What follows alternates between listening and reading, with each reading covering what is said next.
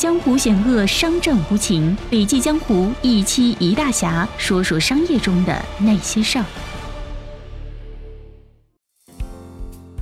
亲爱的听众，你好，这里是笔记侠，我是晴天，欢迎收听今天的内容。Lucy Hawking 不太为中国人所知，公众对她的认知是从霍金的女儿这个身份开始的。她是霍金的三个孩子之一，也是唯一的女儿。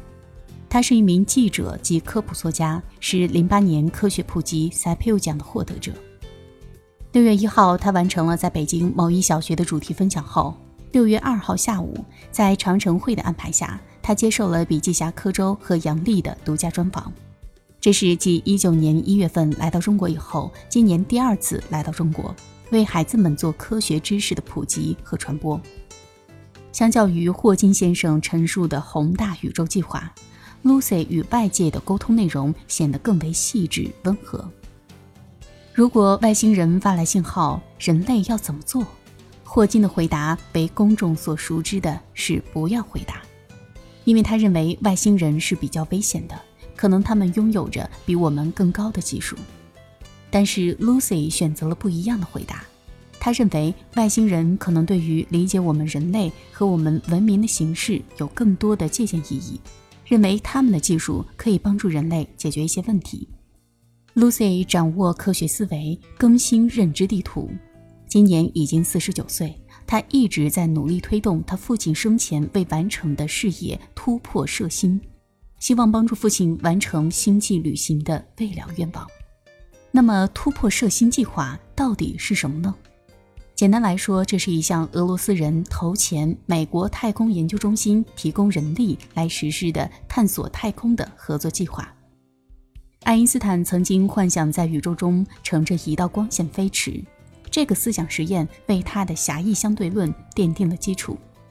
一个多世纪以后，我们有机会可以实现光速的一小部分。唯有通过这么快的速度，我们才有希望在人类的时间尺度内到达彼方恒星。具体而言，早在一六年的时候，科学家霍金就联合俄罗斯互联网投资大鳄投资基金 DTS Global 创始人尤里米尔纳启动了突破射星计划，同时出资人也很大方。这项计划涉及的初步投资额高的吓人，一亿美金。而具体实施计划的人力将由美国太空研究中心提供。公开资料显示。Facebook 创始人马克扎克伯格也是该计划的董事会成员之一。那么这项计划具体要做什么呢？第一步是研发能达到相对论飞行速度且质量为克级的纳米飞行器。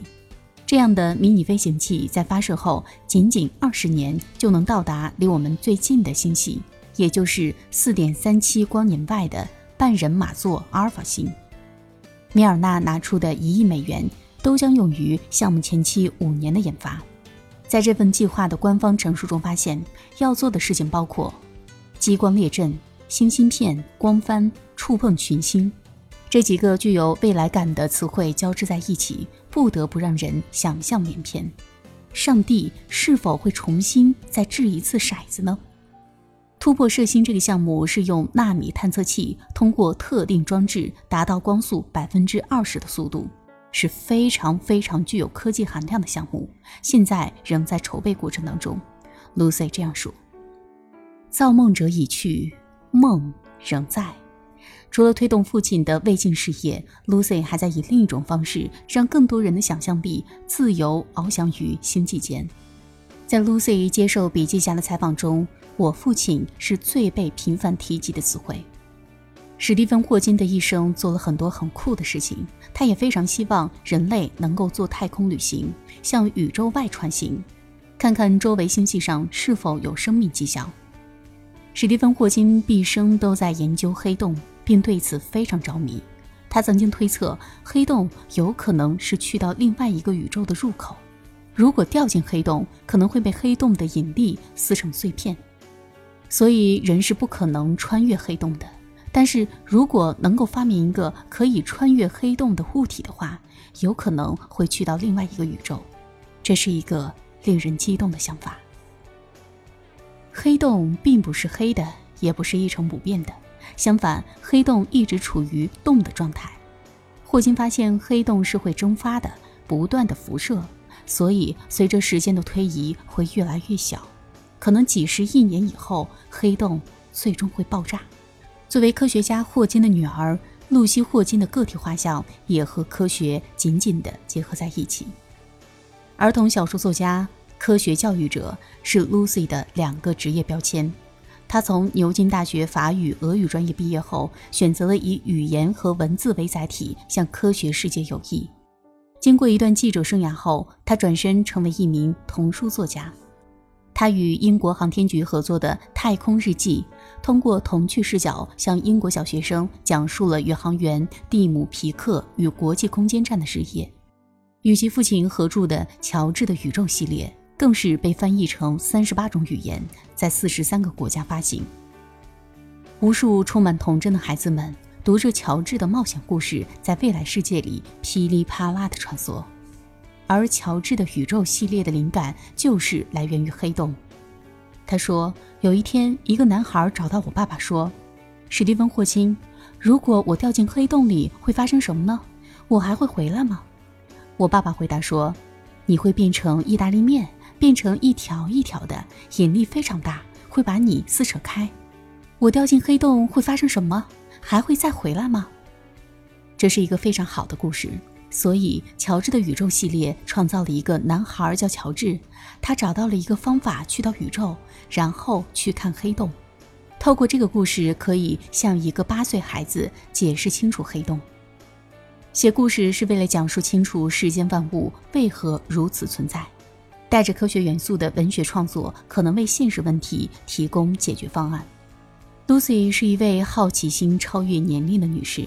他说：“未来很多事情都有可能发生，前提是你要想象。”现代科学的历史开始于18世纪，起源于古希腊、中国以及一些非常古老的文明，但东西方对于科学的态度有一定的差异。相较于东方，西方的科学要更加自由，更有创造力，更有想法。科学能够为我们提供一个理解这个世界的方式。科学是基于证据的学科，它能够让我们更加接近于真理。很重要的一点是，我们要知道我们是谁，从哪里来，为什么存在。如果不知道的话，我们很容易受到一些假新闻或者迷信、宗教的影响和干扰。Lucy 说。我是为孩子工作的，我想让科学对他们而言是通俗易懂的。我会为这些小学生们写很多故事，也会跟一些科学家们一起工作，让他们的科学成果变成一些故事，进而打开孩子们进入科学的大门。实际上，科学与生活密不可分，孩子们从小就可以通过观察及实验去了解身边的世界。而不是贸然相信一些假新闻或其他的一些流言蜚语。